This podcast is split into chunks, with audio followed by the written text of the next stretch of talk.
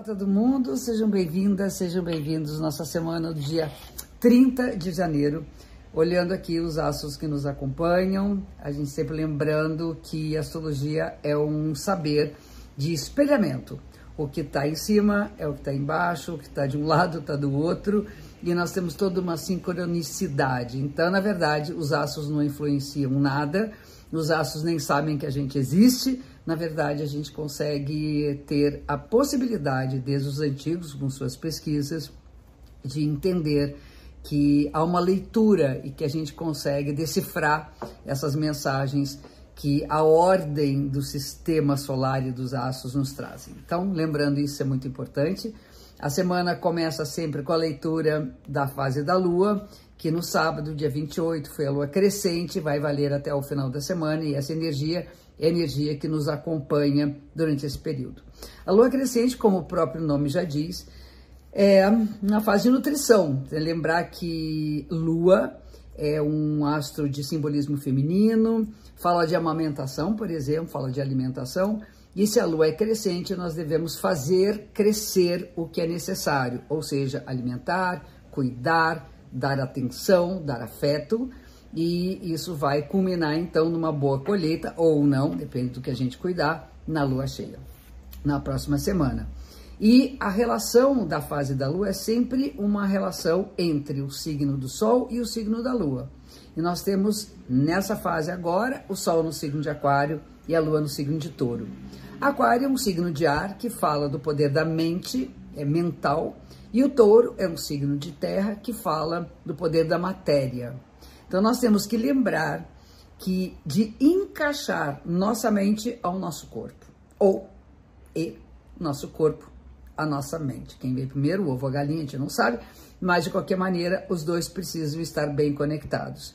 Então, o alimento da nossa mente, através de boas leituras, conversas com bons amigos, ter parcerias interessantes, distribuir nossas energias e partilhá-las com os outros, deve acompanhar o cuidado com o nosso corpo, com a nossa saúde, com a nossa forma física, para que a gente se sinta bem dentro do corpo que nós temos.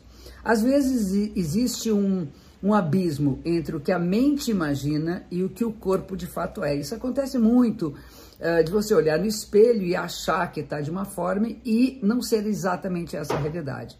Então, esse encaixe ele é importante e eu sugiro então a todos que, se possível, alimentem o seu processo de cuidado da conexão entre corpo e mente.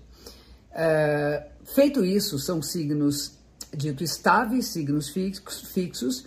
Se você se dedica, por exemplo, essa semana, a atividades que possam equilibrar esses dois fatores, certamente vocês poderão e terão mais chances de é, manter essas atividades para o bem-estar da mente e do corpo. Se a mente está legal, o corpo também estará e vice-versa.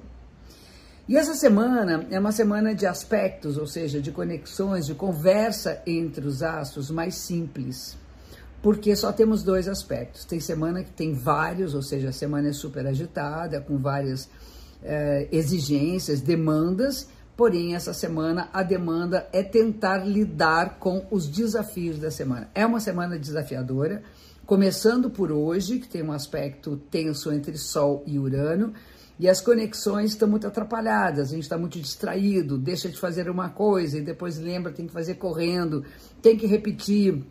Uh, as tecnologias podem também dar um, um, um certo defeito e você contar com uma, um computador, com um celular, com algum tipo de, de equipamento necessário para o seu trabalho, por exemplo, alguma conexão, e isso hum, pode deixá-los na mão. Então é importante a gente ter plano B.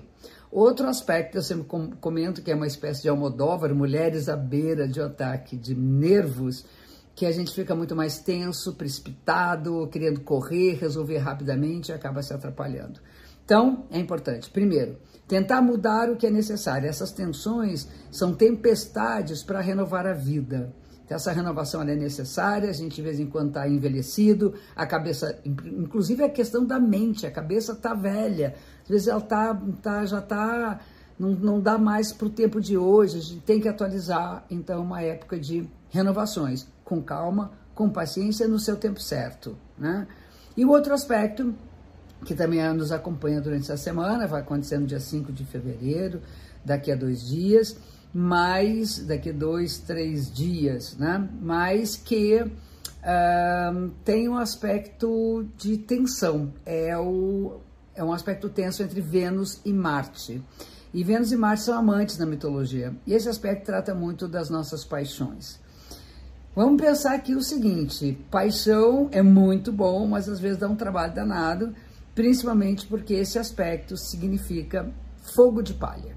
Então a gente se empolga com uma pessoa, se empolga com um projeto, se empolga com uma, uh, um trabalho, com uma ideia e de repente aquilo esvazia. É preciso a gente esquentar no banho-maria, quer dizer, baixar um pouco o fogo, é, esquentar aos pouquinhos para não queimar o que está na panela, mais ou menos isso. E essa panela são as nossas relações de afeto, de amor, tem a ver com a nossa impulsividade e certas decisões que precisam ser tomadas dentro das nossas relações para que elas possam seguir saudáveis.